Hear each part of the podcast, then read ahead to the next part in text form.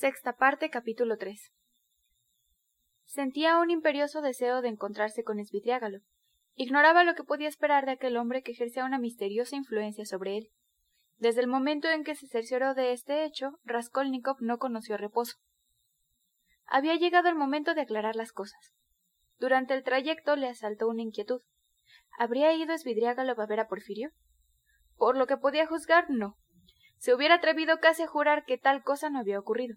Reflexionó, evocando de nuevo en su memoria la visita de Porfirio Petrovich, y llegó a idéntica conclusión negativa. Pero, ¿quién le aseguraba que Svidriagalov no iría más tarde a ver al juez de instrucción? Por el momento, por lo menos, le parecía que esa posibilidad podía ser descartada. No sabía en virtud de qué razones, ni se preocupaba demasiado en explicárselo. Todo esto lo torturaba mas al mismo tiempo era en cierto modo un problema al que no concedía importancia. Su suerte actual, inmediata, no le afectaba mayormente, pensaba en ella como algo secundario. Atormentábale otra cosa mucho más grave, excepcional, interesante solo para él, pero muy distinta y de importancia capital. Experimentaba además un inmenso cansancio moral, aun cuando esa mañana estuviese en mejores condiciones para razonar que en los días precedentes.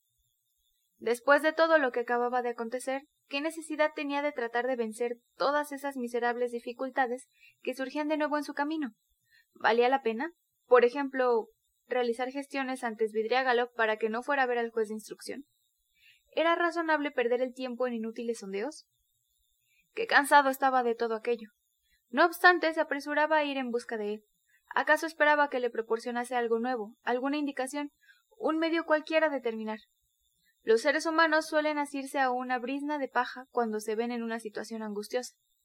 Era el destino o el instinto lo que los impulsaba el uno hacia el otro. En Raskolnikov era quizás solo el cansancio, la desesperación. Tal vez necesitaba de alguien en quien fiarse, y recurría a él a falta de otro mejor. ¿Sonia? ¿Para qué iría en ese momento a su casa? ¿Para mendigar sus lágrimas? Además, la joven lo espantaba. Sonia representaba la sentencia irrevocable una decisión inapelable. Ir hacia ella significaba abdicar. En esos instantes, sobre todo, no se sentía en condiciones de afrontar su mirada. ¿No era preferible realizar una tentativa con Spitriágalo? ¿Por qué no, después de todo? En el fondo de sí mismo no podía dejar de reconocer que desde cierto tiempo atrás aquel hombre le era casi necesario. Sin embargo, ¿qué podía haber de común entre ellos? Hasta sus extravíos revestían diferentes peculiaridades y eran de distinto carácter. Arcadio Ivanovich tenía en sí mismo algo de extremo desagradable. Según todas las evidencias, era un ser disoluto y corrompido, cauteloso y astuto sin discusión. Tal vez un malvado sin escrúpulos de ninguna especie. Los rumores que circulaban a su respecto parecían confirmar plenamente estas presunciones. Cierto era que había tomado a su cargo a los huérfanos de Catalina Ivanovna, mas, ¿Quién podía saber con qué propósitos ocultos? Un hombre de esa naturaleza no podía abstenerse de tramar ciertos proyectos. En los últimos días mortificaba de continuo a Raskolnikov otro pensamiento, a pesar de sus esfuerzos para rechazarlo, hasta tal punto le era penoso. Svidriagalov ha descubierto mi secreto. En cierto modo me tiene en su poder. ¿Quién me asegura que no se servirá de ese secreto como un arma contra Dunia? ¿Cuáles serán sus intenciones actuales para con mi hermana? Estas reflexiones que perturbaban su mente durante el sueño se reproducían con mayor claridad que nunca mientras se trasladaba al domicilio de Svidriágalo, y eso bastó para despertar en él un sordo acceso de rabia. En primer lugar, así la situación cambiaba por completo, aun en lo que le concernía personalmente. Era menester revelar su secreto a Dunia sin retardo. ¿O sería mejor denunciarse? para apartar a la joven de cualquier gestión imprudente? Esa misma mañana Dunia había recibido una carta. ¿Quién podía habérsela enviado? ¿Sería de Lujín? En verdad, Razumik era un buen guardián que no podía saberlo todo. ¿Acaso fuera mejor confiarle todos sus secretos? Esta idea causó una impresión de horror en Raskolnikov, y se apresuró a desecharla. De todos modos, necesito ver lo antes posible Svidriágalo, decidió por fin. Gracias a Dios, los detalles importan menos que el fondo de la cuestión. Pero si es capaz de eso. Si trata de hacer cualquier cosa contra mi hermana, entonces. Se hallaba tan fatigado por aquel largo mes de luchas y emociones que no se sentía en condiciones de resolver sus asuntos de otra manera que con aquellas palabras fríamente desesperadas. Entonces lo mataré. Un sentimiento penoso oprimía su corazón. Se detuvo en el medio de la calle y miró su alrededor. ¿Qué camino había tomado? ¿Dónde se encontraba? Estaba en la avenida X, a treinta o cuarenta pasos del mercado de Leno, que acababa de atravesar. El primer piso de la casa izquierda estaba ocupada por un cabaret, cuyas ventanas abiertas permitían advertir que la concurrencia era muy grande. De la sala principal llegaban los rumores de canciones y los acordes de una orquesta, interrumpidos por fuertes carcajadas y agudos gritos de mujeres. Preguntándose cómo había llegado hasta allí, Raskolnikov se disponía a volver sobre sus pasos, cuando en una de las ventanas del establecimiento divisó a Svidriágalo, con su pipa entre los dientes, sentado ante una mesita. El asombro que experimentó al verlo no estaba exento de una especie de terror.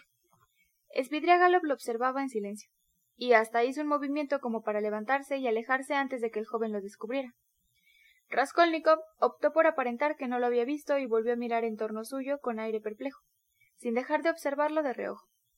La angustia hacía latir con violencia su corazón. Como imaginó, Svidriagalov trataba de no ser visto. Sacóse la pipa de la boca y pretendió ocultarse, mas al levantarse y apartar la silla, notó probablemente que el joven habíale visto y continuaba mirándole. Ocurría entre ellos algo análogo a la escena de su primera entrevista en el cuarto de Raskolnikov, cuando éste fingía estar dormido. Ambos se sabían observados uno por el otro. En el rostro de Svidriagalov apareció una maliciosa sonrisa que cada vez se hizo más amplia, hasta que por último prorrumpió en una ruidosa carcajada. Vamos, Rodion Romanovich, entre si le place. Estoy aquí, gritó en la ventana. Raskolnikov penetró en el establecimiento.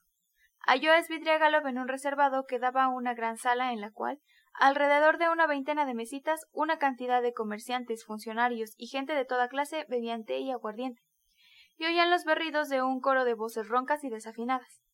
De alguna parte llegaba el ruido que hacen al entrechocarse las bolas de billar. Svidriagalov tenía frente a sí, sobre la mesa, una botella de champaña y una copa medio llena. Lo acompañaban en el reservado un mozalbete, portador de un organillo, y una cantante, joven de unos dieciocho años, sonrosada y mofletuda, ataviada con una blusa de seda blanca y una falda a rayas que levantaba con un gesto descocado. En la cabeza llevaba un sombrero tirolés adornado con cintas multicolores. A pesar del estrépito de la sala contigua, cantaba acompañada por el organillo una romanza vulgar, con desafinada voz de contralto. Bien, basta, exclamó Svidriagalov al entrar Raskolnikov. La joven interrumpió la canción y aguardó en actitud de respetuosa espera. Mientras cantaba sus tonterías armonizadas, conservaba en su rostro aquella misma expresión de respeto y gravedad. Eh, Felipe, otra copa. gritó Svidriágalo. Gracias, no bebo, dijo Raskolnikov. Como guste. No llamaba para usted. Bebe, Katia. Ya no te necesito por hoy. Puedes retirarte. Le sirvió una copa de champaña y le deslizó en la mano un billete de banco. Katia ingirió el vino sin separar los labios de la copa, a pequeños sorbos, como suelen hacer las mujeres. Luego besó la mano de Svidriágalo, que la dejó hacer con la mayor seriedad, y por fin abandonó la habitación seguida por el organillero. Ambos habían llegado de la calle. No hacía más de ocho días que Svidriágalo encontrábase en San Petersburgo y ya se comportaba a sus anchas, como si estuviese en un ambiente por completo familiar. El mozo Felipe era uno de sus antiguos conocidos, y se arrastraba ante él de manera servil. Una vuelta de llave y Svidriagalov se encontraba allí aislado de los demás. Tal vez pasaba días enteros en aquel reservado. Aquel cabaret inmundo y sucio no podía calificarse ni siquiera como de segundo orden. Iba a verlo, lo estaba buscando. Comenzó Raskolnikov cuando estuvieron solos. Pero me pregunto cómo hice para tomar por la avenida. Al salir del mercado de Leno, Jamás vengo ni he pasado por aquí. Siempre voy hacia la derecha. Además, este no es el camino para ir a su casa. Apenas mi alrededor lo vi a usted. Es extraño. ¿Por qué no dice usted de una vez que se trata de un milagro? Porque tal vez sea solo una casualidad. ¡Qué gente más rara esta! repuso riendo Svidriágalo. Aun cuando estén íntimamente persuadidos de la existencia de los milagros, no quieren reconocerlos. Usted mismo dice que tal vez sea una casualidad. No puede hacerse una idea de lo cobarde que son las personas con respecto a sus propias opiniones. Rodion Romanovich, no lo digo por usted, que si tiene una opinión personal, no teme exponerla. Eso mismo es lo que ha atraído mi curiosidad. ¿Eso solo? Creo que es bastante. Svidriagalov se hallaba en un estado de visible excitación, aun cuando había bebido solo medio vaso de champaña. Me parece que usted vino a verme antes de saber si yo era capaz de tener una opinión personal, insinuó Raskolnikov. Entonces era otra cosa. Cada uno tiene su manera de proceder. En lo que concierne al milagro, tengo la impresión de que usted ha estado durmiendo durante los últimos dos o tres días. Yo mismo le di la dirección de este cabaret. Nada tiene pues de particular que haya venido usted aquí. Hasta le indiqué el camino que tenía que hacer, el sitio preciso y las horas en que podía encontrarme. ¿No lo recuerda? Debo haberlo olvidado. repuso sorprendido Raskolnikov. Eso es lo que creo. Se lo dije en dos oportunidades. ¿Acaso la dirección se haya grabado en su memoria sin que usted lo advirtiera, y ha venido en forma maquinal, sin recordar a punto fijo? Por otra parte, le haré notar que cuando le di estas señas se me ocurrió que no las entendería. Usted se abandonaba demasiado.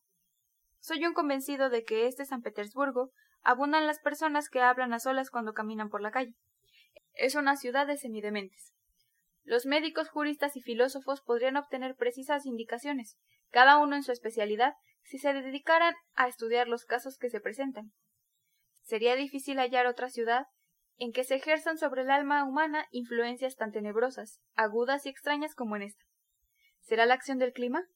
Sin embargo, como es el centro administrativo del país, su carácter debe reflejarse sobre toda Rusia. Mas no se trata de esto ahora. Quería decirle que más de una vez lo he observado a usted sin ser visto. Cuando sale de su casa mantiene la cabeza erguida. Apenas ha dado veinte pasos, la baja, y cruza las manos por detrás de la espalda. Mira hacia adelante y hacia los costados, pero es evidente que no ve nada de lo que lo rodea. Por último, comienza a mover los labios y a monologar. A veces se detiene y gesticula, como si declamara, permaneciendo largo rato en el mismo sitio. Que lo vea yo no es nada, pero pueden verlo otros, lo que no deja de ser un peligro. En realidad, tanto me da una cosa como la otra. No soy yo el que tiene que curarlo, pero no dudo de que comprenderá el alcance de mis palabras. ¿Cree que me siguen y me vigilan? preguntó Raskolnikov mirándolo con curiosidad. No sé. Ese no es asunto mío. repuso Svidriagalov con aire asombrado. Entonces no hablemos más de esto. gruñó Raskolnikov frunciendo el entrecejo. Bueno, pasemos a otra cosa. Dígame más bien entonces, ya que viene aquí para beber, y en dos oportunidades me indicó que lo visitara en este lugar, ¿cómo se explica que hace un instante, cuando lo vi desde la calle, haya tratado de ocultarse? Lo noté muy bien. ¿Y por qué el otro día, cuando entré a su cuarto, permaneció con los ojos cerrados sobre el diván, aparentando dormir, aunque estaba bien despierto? También lo noté. Podía tener mis razones, usted lo sabe. Admite entonces que yo también puedo tenerlas, aun cuando no las conozca. Raskolnikov acodó el brazo derecho sobre la mesa, y apoyando el mentón en la mano, miró con fijeza a su interlocutor, cuya cara habíale llamado siempre la atención. En cierto modo se parecía a una máscara, blanca, rosada, de labios bermejos, la barba y los cabellos de un rubio casi blanco, con los ojos demasiado azules y la mirada demasiado fija e inquisitiva. En aquel rostro hermoso y de apariencia juvenil, a pesar de los años, había algo que impresionaba en forma asaz desagradable. Svidriágalo vestía un elegante traje estival, de tela liviana, y su ropa blanca era impecable. En uno de sus dedos brillaba una gruesa sortija adornada con una piedra preciosa de gran tamaño. Terminemos de una vez, exclamó de pronto Raskolnikov, con febril impaciencia. Aun cuando usted sea el más peligroso de los hombres cuando se propone hacer daño, no trataré de disimular más, y voy a demostrarle en el acto que estoy decidido a afrontar cualquier situación. Vine para decirle que si persiste en sus anteriores designios acerca de mi hermana, si piensa aprovechar para ello el secreto que ha descubierto recientemente, lo mataré antes de que me detengan. Cree en lo que le digo. Le consta que soy capaz de cumplir esta amenaza. En segundo lugar, si tiene algo que decirme, como he creído advertir desde hace algún tiempo, hágalo ahora, pues el tiempo urge y acaso pronto será ya demasiado tarde. ¿Por qué tanta prisa? Preguntó Svidriagalov mirándolo con curiosidad. Cada cual tiene sus asuntos, respondió Raskolnikov con aire sombrío y visible impaciencia. Acababa de invitarme a ser franco y a la primera pregunta que le formulo elude responder. Le observó Svidriagalov con una sonrisa. Siempre se imagina que estoy tramando no sé qué cosas, y sospecha de mis intenciones. No se lo recrimino. En su situación es perfectamente comprensible, pero por grandes que sean mis deseos de vivir en buena armonía con usted, No me tomaré la molestia de tratar de disipar esas suspicacias. En verdad no vale la pena, y en ningún momento me he sentido dispuesto a hacerlo. ¿Acaso le soy indispensable? Se lo pregunto porque he observado que no cesa de dar vueltas en torno mío. Eso se debe simplemente a que usted constituye un curioso motivo de observación. Lo fantasmagórico de su caso atrajo mi atención, y me complazco en seguirlo de cerca. Eso es todo. Además, es el hermano de una persona que me interesó muchísimo en su oportunidad, y que me dio amplios detalles de usted, lo que induce a suponer que tiene gran influencia sobre ella. ¿Le parecen suficientes motivos? por otra parte, la pregunta es compleja, y resulta difícil contestar. Veamos, por ejemplo, ¿no ha venido aquí menos para hablarme de su situación que para comunicarme algo nuevo? Estoy seguro de que es así. Ahora bien, figúrese que yo mismo, en el tren que me traía a esta ciudad, contaba también con usted, esperando que me diría algo nuevo y que lograría que me facilitara alguna cosa. Los ricos somos así. ¿Que le facilitara qué? ¿Cómo explicárselo? Mm, yo mismo no lo sé. Ve en qué sitio infame paso el tiempo. Pues bien, estoy a gusto. No tanto por el lugar, sino porque es necesario permanecer en alguna parte. Me divierto con esa pobre Katy. ¿La vio? Si por lo menos fuese un glotón, un gastrónomo de club, pero vea lo que puedo comer. Dijo señalando con el índice un plato de hojalata que contenía los restos de un bistec con patatas. A propósito, ¿ha comido usted? Apenas si probé mi comida y no quiero más. En cuanto a vinos, solo bebo champaña, y una copa me basta para toda la noche, sin contar que me hace doler la cabeza. Pedí una botella porque tengo que ir a cierta parte y quería estar un poco animado. Traté de ocultarme como un colegial para que no me viera, porque me dije que su visita estorbaría mis planes. Pero todavía puedo pasar una hora con usted. Agregó después de consultar su reloj. Son las cuatro y media. A veces lamento no tener ninguna especialidad. Si por lo menos fuera propietario, padre de familia, fotógrafo, periodista o cualquier cosa que me permitiera matar el tiempo. Volviendo a lo que decía, creí que usted me impondría algo nuevo. Pero, ¿quién es usted y por qué ha venido a San Petersburgo? ¿Quién soy? Usted lo sabe, un gentil hombre. Serví dos años en la caballería. Luego viví en esta ciudad y por último me casé con Marta Petrovna. Y me fui a radicar al campo. Esa es toda mi historia. Usted es jugador, ¿no es cierto? Soy jugador con ventaja, vale decir, tramposo. ¿Hace trampas en el juego? Sí, por lo menos las hacía, asociado a otros fulleros. En alguna ocasión su proceder debe haberle proporcionado disgustos, hasta quizá reyertas terminadas a golpes. En efecto, algo de eso ha ocurrido. ¿Y bien? Pues muy sencillo, podría batirse en duelo, por lo menos eso produce cierta emoción. No le diré que no, tanto más cuanto que no soy muy versado en filosofía. Confieso que vine a esta ciudad pensando antes que nada en las mujeres. Cuando apenas hace unos días dio sepultura a Marta Petrovna. Así es, respondió Svidriagalov con una sonrisa de franqueza desconcertante. ¿Por qué no? ¿Le parece que mi conducta es escandalosa? ¿Me pregunta si me parece mal que se viva en el desfreno y de la depravación? ¿En el desenfreno y la depravación? Caramba, usted va por colejos. Con el fin de proceder en forma metódica me referiré en primer término a las mujeres. Oiga, ¿por qué razón debo abstenerme de ellas si constituyen para mí uno de los mayores atractivos de la vida? Por lo menos eso es una ocupación. De manera que todas sus esperanzas se cifran únicamente en el libertinaje.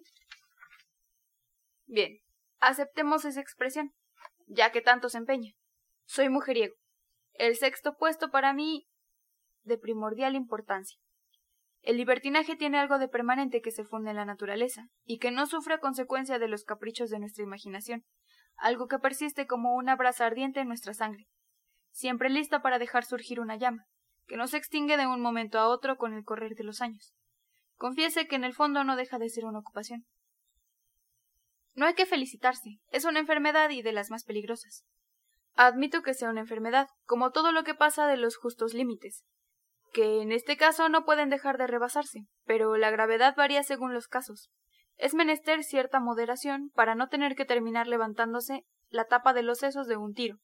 Opino que un hombre honrado tiene que aburrirse en cierta medida. ¿Sería capaz de levantarse la tapa de los sesos? Vaya una pregunta. replicó disgustado Esvidriágalo. Tenga la bondad de no hablar de suicidio. agregó sin la displicencia y fanfarronería que había afectado hasta ese instante. Su expresión se alteró un tanto. Confieso que el pensamiento de la muerte no me hace ninguna gracia. Es una imperdonable debilidad, pero la temo y evito referirme a ella. ¿Ignoraba usted que soy más o menos místico? ¡Ja! Siempre el espectro de Marta Petrovna. ¿Continúan sus visiones? Dejemos este asunto. Usted no entiende o no quiere entender. Hasta ahora no se me ha vuelto a aparecer. Que el diablo se la lleve. exclamó irritado. Hablemos más bien de. Mm, el tiempo vuela. Es una lástima. Me proponía contarle algo. ¿Acerca de alguna mujer? Sí, de una mujer. Un caso curioso. ¿No se siente mal en este ambiente? ¿Carece acaso de la fuerza necesaria para dominar sus inclinaciones? ¿Y usted me habla de esta manera? Me sume en el más profundo estupor, Rodion Romanovich, a pesar de que esperaba algo por el estilo de usted. Me habla de libertinaje, de depravación, de estética. Un Schiller, un idealista. Es natural que sea así, y hasta sería de extrañar que fuese de otro modo. Qué lástima que el tiempo corra tan deprisa. Usted es un individuo muy curioso. A propósito, ¿le gusta Schiller? A mí me encanta. Qué extraordinario saltimbanqui es usted, exclamó Raskolnikov con cierta repugnancia. A fe mía que no, replicó Svidriagalov echándose a reír. Bueno, aceptemos también esa denominación. En resumidas cuentas, ¿por qué no desempeñar el papel de saltimbanqui si con eso no se hace mal a nadie? He vivido siete años en el campo junto a Marta Petrovna. Por eso, al encontrarme con un hombre de ingenio como usted, no me canso de charlar. Sin contar que esa copa de champaña se me ha subido un poco a la cabeza. Hay una circunstancia especial que lo ha impulsado a venir a verme, sobre la cual prefiero guardar silencio. Pero, ¿a dónde va? preguntó de súbito con evidente sorpresa. Raskolnikov se había levantado sintiéndose asqueado de sí mismo. Abrigaba la más absoluta convicción de hallarse frente al hombre más mezquino y vil que pudiera encontrarse sobre la tierra. Quédese unos instantes más, suplicó casi esvidriágalo. Pida una taza de té. Vamos, siéntese. No diré tonterías, cesaré de hablar de mí. Voy a contarle algo. ¿Quiere que le refiera cómo me salvó una mujer, para emplear su estilo? Hasta será una respuesta a su primera pregunta, pues se trata de su hermana. ¿Me permite que le cuente? Hable, pero le prevengo que. No tenga cuidado. Abdosia Romanovna solo puede inspirar el más profundo respeto, aun tratándose de un hombre tan corrompido como yo. Y Svidriagalov dio comienzo a su relato. Sexta parte, capítulo 4. Como le dije en ocasión de nuestra primera entrevista, según recordará, en una época de mi vida las deudas considerables que había contraído me llevaron a la prisión. No considero necesario darle mayores detalles acerca de lo que hizo Marta Petrovna en esa oportunidad. Bástele saber que obtuvo mi libertad a peso de oro. Parece mentira que una mujer pueda perder la cabeza hasta ese punto cuando está enamorada de un hombre. A pesar de su falta de instrucción, mi difunta esposa era inteligente y honesta a carta a cabal, aunque en extremo celosa. Antes de nuestro enlace, se vino a convenir conmigo una especie de pacto, no sin que se produjeran varias escenas borrascosas, y lo cumplió con la mayor fidelidad durante el tiempo que duró nuestra unión. Fui lo bastante desvergonzado, más que franco, para hacerle presente que no le podía ser fiel en absoluto. Esa confesión desencadenó en ella las furias del Averno, pero creo que mi cinismo le agradó en cierto modo. Puesto que me previene de antemano, es que no quiere engañarme, se habrá dicho. Y para una mujer celosa esto es lo esencial. Después de torrentes de lágrimas y de inacabables reproches, aceptó un contrato puramente verbal. Yo no la abandonaría jamás, y sería siempre su esposo. No la dejaría sin su permiso y no tendría una amante fija. En compensación, me autorizaba a tener relaciones con alguna que otra sirvienta de la casa, mas debía ponerlo en su conocimiento en secreto. Tenía que abstenerme de enamorarme de cualquier mujer de nuestra condición, y por último, en el caso de que Dios no lo permita, se apoderara de mí una pasión más seria, debía confesárselo a ella. En lo que concierne a este último punto, Marta Petrovna no experimentó jamás la menor inquietud. Era una mujer inteligente y por lo tanto solo podía considerarme un libertino, capaz de mariposear alrededor de las mujeres, pero no de concebir ninguna pasión profunda y verdadera. Pero una mujer inteligente es una cosa, una mujer celosa otra. Esa era la desgracia. Además, para juzgar a alguien con imparcialidad, conviene librarse de antemano de ciertos puntos de vista y de ciertos hábitos cotidianos con respecto a la gente y a los objetos que nos rodean. Recurro a su buen sentido más que a cualquier otra cosa. Es posible que haya oído decir un sinnúmero de sandeces acerca de mi difunta esposa. En realidad no carecía de defectos y manías ridículas. Sin embargo, lamento sinceramente, no temo decirlo, los innumerables disgustos que le he ocasionado. Esto basta, según creo, como oración fúnebre, pronunciada por el más tierno de los esposos a la memoria de la más tierna de las esposas. Cuando se producía alguna escena, me limitaba a guardar silencio la mayor parte del tiempo, y no daba asidero a las explosiones de cólera. Mi actitud caballeresca daba casi siempre buen resultado, y al mismo tiempo complacía a mi mujer. En ciertos casos hasta llegó a sentirse orgullosa de mí. A pesar de lo expuesto, no logro digerir esa historia con su hermana. ¿Cómo se atrevió a emplear como institutriz en su casa a una joven tan hermosa? Me lo explico solamente por el hecho de que Marta Petrovna era impresionable y fácil de conmover. Se habrá se habrá prendado de Abdosia Romanovna. Prontamente comprendí que las cosas iban por mal camino. Y piense usted lo que quiera. Me propuse no mirar siquiera a su hermana y cambiar con ella solo las palabras indispensables. Pero su misma hermana dio el primer paso, aunque esto le parezca imposible. Y hasta Marta Petrovna se enfadó conmigo porque me mostraba indiferente cuando se deshacía en elogios de ella en mi presencia. No comprendo cómo pudo proceder de ese modo. Bien entendido, mi mujer contó a su hermana todo lo que sabía de mí. Tenía la pésima costumbre de divulgar los secretos de familia y de quejarse de mi comportamiento con todo el mundo. ¿Cómo iba a desperdiciar la ocasión de atraerse una aliada tan encantadora? Presumo que en sus conversaciones no hacían más que hablar de mí. Y sin duda Abdosia Romanovna llegó a conocer todos esos chismes y esas historias más o menos secretos que corren a mi respecto. Hasta apostaría que usted está al tanto de ellos. En efecto, Luji lo acusaba de haber causado la muerte de una menor. ¿Es eso cierto? Le ruego que no remueva esas pestilencias, replicó Svidriagalov con brusquedad y desagrado. Si tiene real interés en saber de dónde proceden todas esas estupideces, se lo diré cuando llegue el momento. Por ahora. Habló asimismo de una sirviente que tenía usted en el campo, pretendiendo que causó su muerte. Terminemos con este asunto, le ruego, interrumpió Svidriagalov perdiendo la paciencia. ¿No se trata del mismo sirviente que después de su muerte se le apareció para alcanzarle y llenarle la pipa? Usted me lo contó, prosiguió Raskolnikov con creciente irritación. Svidriagalov lo miró, y el joven creyó ver pasar por sus ojos como un relámpago una expresión de burla demoníaca. Pero el otro se contuvo y respondió con bastante cortesía. En efecto, se trataba del mismo. Ya veo que todo esto le interesa mucho por lo que apenas se presente una ocasión propicia, trataré de satisfacer su curiosidad en forma amplia y detallada. Que el diablo cargue conmigo. Si sigo así, pronto me convertiré en un personaje romántico a los ojos de algunas personas. Juzgue si no le debo un sirio de gran tamaño a Marta Petrovna por haber propalado todas estas historias. No me atrevería a opinar acerca de la impresión que causé a su hermana, pero el procedimiento que ella siguió conmigo fue por completo ventajoso para mí. A pesar de su comprensible repugnancia, y de mis maneras ásperas, terminé por inspirarle compasión, la compasión que siente por un hombre perdido. Ahora bien, cuando una joven abriga piedad en su corazón, está en peligro. No dejará de empeñarse en salvar, en inculcar buenos principios, intentar la conservación de un alma descarriada, exhortando al interesado a que lleve una vida más digna y noble.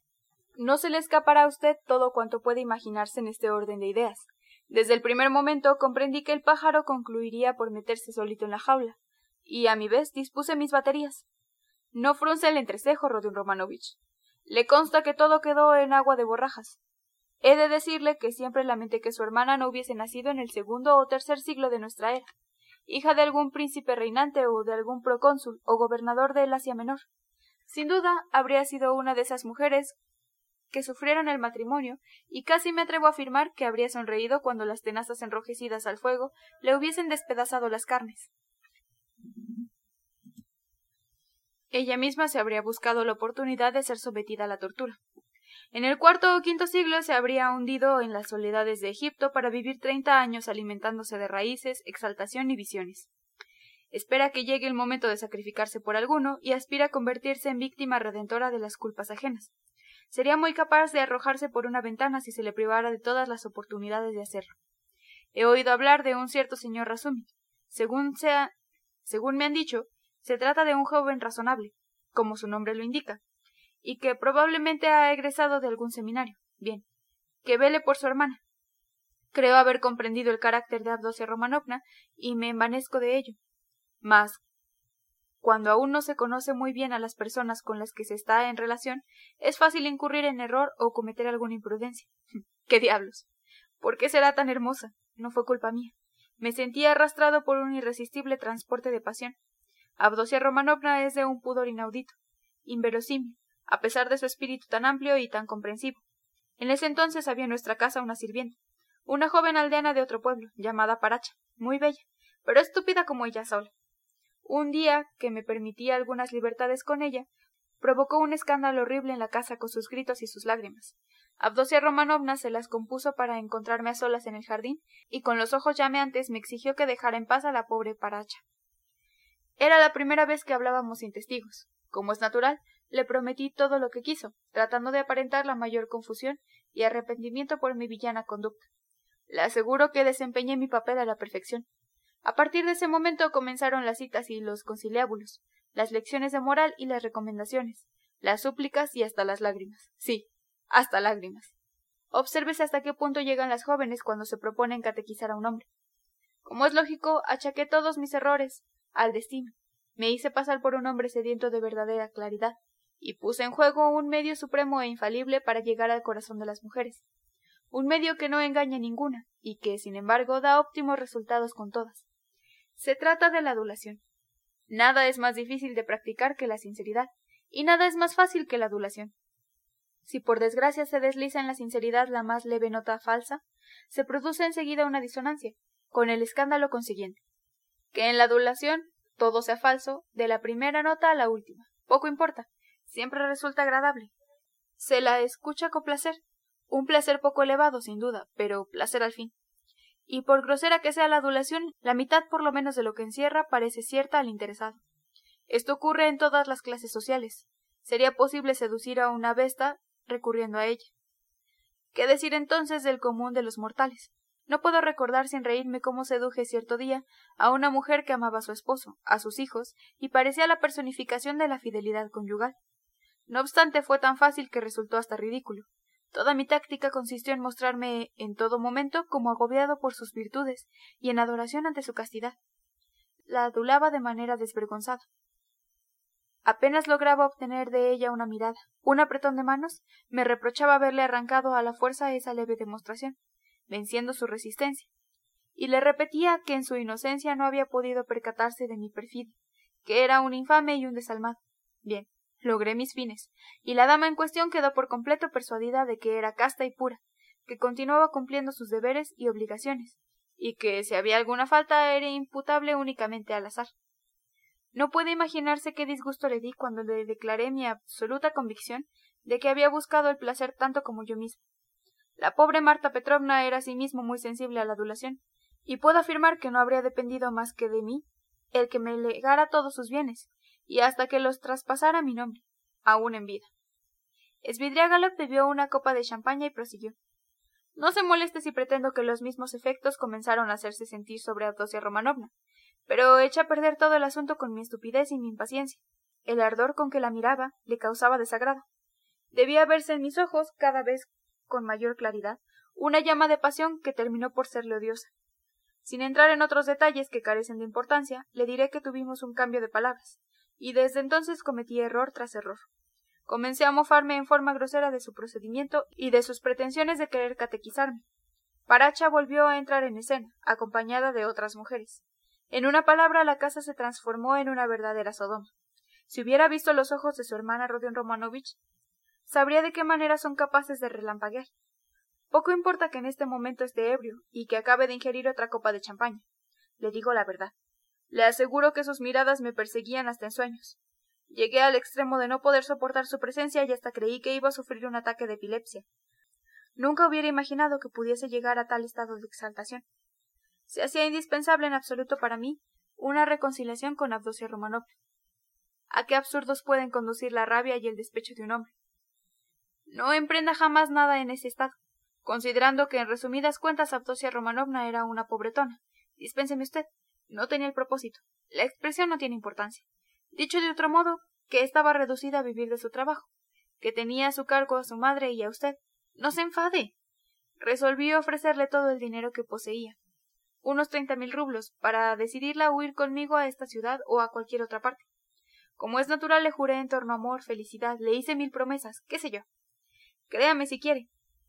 Pero le aseguro que si en esa época me hubiera dicho degüéllala o envenene a Marta Petrovna y cásate conmigo, lo habría hecho enseguida sin la menor vacilación.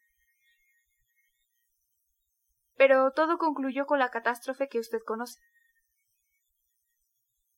Puede usted juzgar el grado de mi exasperación al saber que Marta Petrovna había descubierto a ese innoble y rastrero Lujin, y que planeaba hacerlo casar con su hermana, lo que en suma no hubiese diferido mucho de mis proposiciones, ¿no le parece? ¿No es exacto? Noto que me escucha con suma atención. ¡Qué joven interesante! Esvidriágalo asestó un puñetazo a la mesa. Estaba un poco congestionado, y Raskolnikov advirtió que la champaña, aun tomado en poca cantidad, comenzaba a producir en él un efecto desastroso. Resolvió aprovechar esa circunstancia.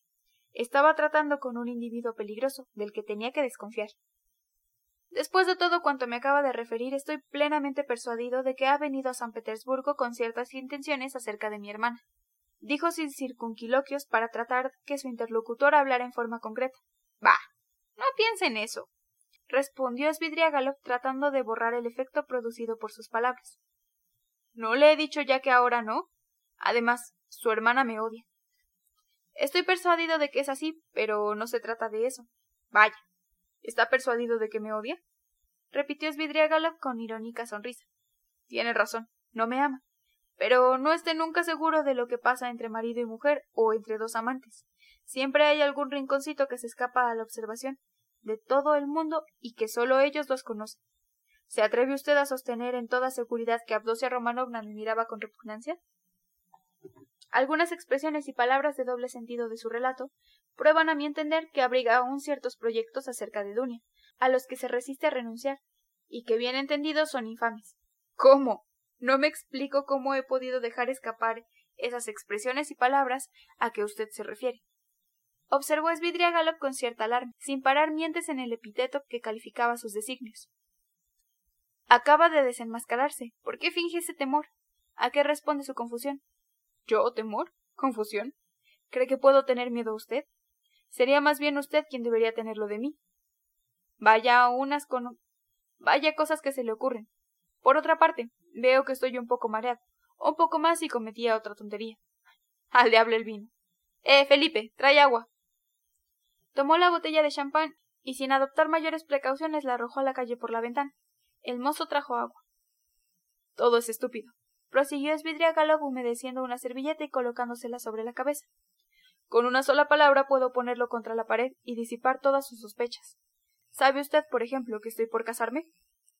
Ya me lo dijo en otra ocasión. ¿Se lo dije?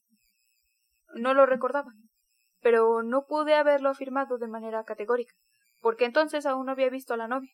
Era solo un proyecto. Ahora ya la conozco, y es cosa resuelta. Si en este momento no reclamaran mi atención asuntos urgentes, lo invitaría a venir conmigo a su casa. Me gustaría conocer su opinión acerca de mi prometida. ¡Diablos! Solo me quedan diez minutos. Vea mi reloj. Mi matrimonio no deja de ser una cosa curiosa en su género. Pero, ¿a dónde va? ¿Quiere irse otra vez? No. Ahora estoy resuelto a quedarme. ¿Quiere decir que no se irá? ya veremos. Lo llevaré a casa de mi novia para que la vea pero no ahora. Debemos separarnos. Usted se irá por la derecha y yo por la izquierda. ¿Conoce a la señora Reslich, en cuya casa vivo en la actualidad? Ha oído hablar de ella, ¿no es cierto? Esa mujer, de la que se dice que fue la causante de que una muchacha de quince años se arrojara al agua en pleno invierno, es la que ha preparado todo. Debes aburrirte solo, te conviene casarte, me dijo. Una mujer joven y bonita te haría pasar el tiempo en forma más agradable. En efecto, soy un hombre taciturno y sombrío. ¿Me creía alegre? no, soy triste. No hago mal a nadie, pero me encierro, me aíslo de los demás y paso días enteros sin despegar los labios. Sé de antemano cuáles son las intenciones de esta bribona de Reslich, y prefiero decírselo desde ahora. Tiene la idea de que pronto me cansaré de mi esposa y la abandonaré, dejándola en sus manos. Entonces podrá lanzarla a la circulación, para gente de nuestra condición social, o tal vez de círculos más elevados. Me dijo que el padre de la joven es exfuncionario, un pobre anciano medio paralítico, que desde hace tres años no abandona su sillón. La madre es una mujer inteligente y un hermano empleado en alguna parte en provincia. No ayuda a sus progenitores. Hay también una hija casada, de la que carecen noticias. Y como si no fueran bastantes bocas que mantener, han tomado a su cargo a dos sobrinitos huérfanos. La hija menor salió del colegio antes de haber finalizado sus estudios. El mes que viene cumplirá dieciséis años, y entonces podrán casarla, para lo que cuentan conmigo. Fuimos a ver a esa gente, me presenté como propietario, viudo, de buena familia, provisto de buenas relaciones y de fortuna. ¿Qué significa que yo tenga cincuenta años y ella apenas dieciséis? ¿Quién se fijaría en eso? ¿Acaso no soy un buen partido? Hasta un partido excelente. Si me hubiera visto hablando con los padres, podría pagarse algo por verme. Llegó la chica, hizo una reverencia. Figúrese que todavía llevaba la pollera corta. Un verdadero botón de rosa, apenas abierto. No sé lo que piensa usted de los rostros de las mujeres, pero para mí, aquellos dieciséis años, aquellos ojazos aún infantiles, aquella timidez y aquel pudor tienen más encanto que la belleza.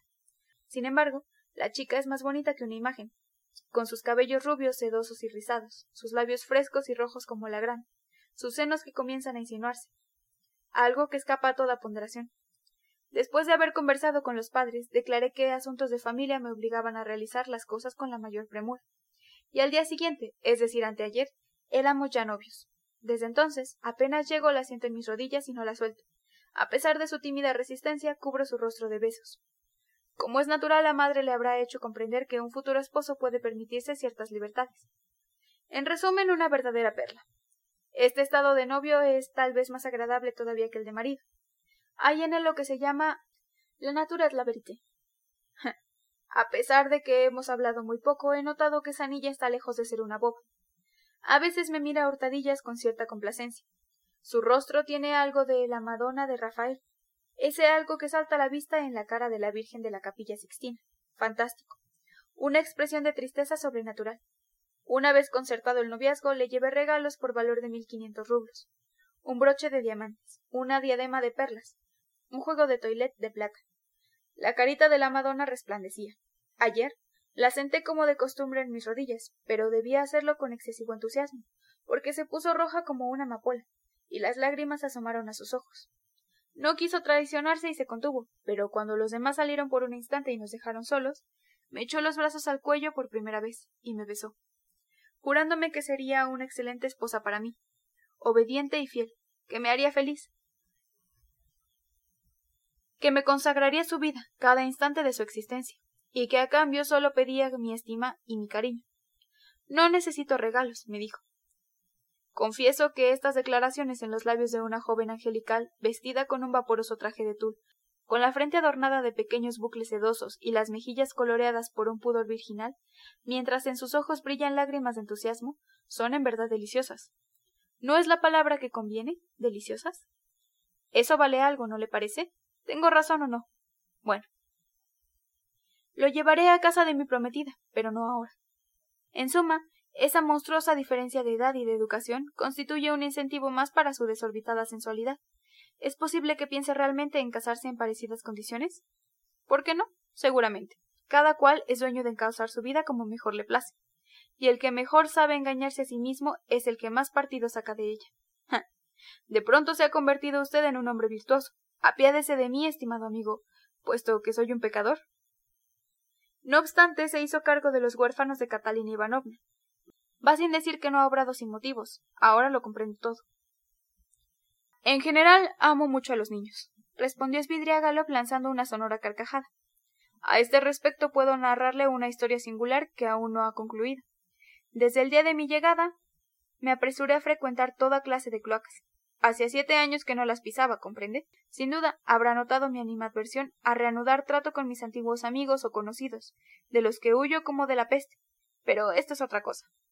Cuando residía en el campo, solía apoderarse de mí una nostalgia mortal al recordar todos los lugares clandestinos a los que concurría mientras estuve aquí, donde un espíritu avisado haya tantas oportunidades de instruirse a costa de los demás.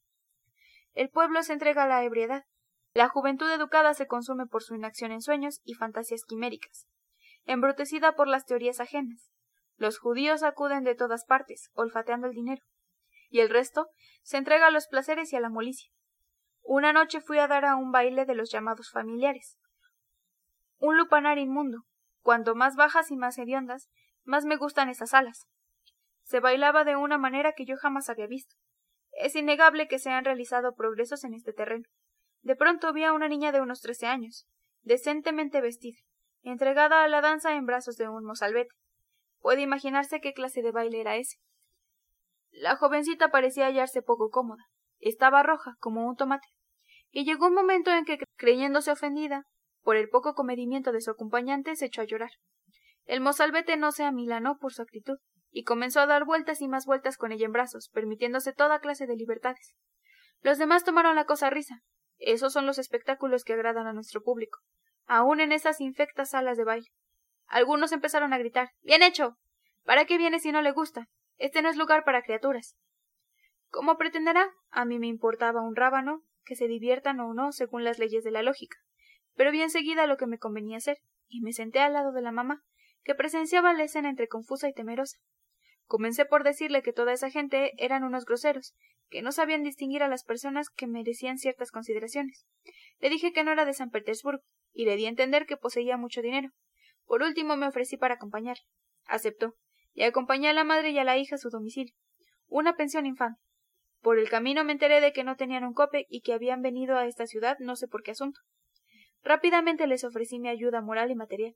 La buena mujer agradeció y aceptó mis ofrecimientos, manifestando que consideraba una suerte y un honor haberme conocido. Supe que habían concurrido a ese baile por equivocación, creyendo que allí se enseñaba en realidad a bailar. Propuse mis buenos oficios para completar la educación de la niña enseñándole bailes modernos e idioma francés, y aceptaron con verdadero entusiasmo. Desde entonces estoy en relaciones con ellas. También iremos a verlas si quiere, pero no ahora. Basta. Termine de una vez con sus repugnantes historias. Canalla, usted es el colmo de la ruindad y la degeneración. Vaya. Otra vez apareció Schiller, nuestro Schiller. ¿Sabe que me siento tentado a referirle cosas de estas por el gusto de oír sus exclamaciones? Le aseguro que es para mí un verdadero placer. No lo dudo, ¿Acaso en este momento no me considero yo mismo ridículo? refunfuñó Raskolnikov. Esvidriagalov se echó a reír a mandíbula batiente. Por fin llamó a Felipe, pagó la adición y se levantó para salir. Estoy un poco alegre. Esa champaña. dijo Svidriagalov, pero le aseguro que sus reacciones me producen verdadero placer.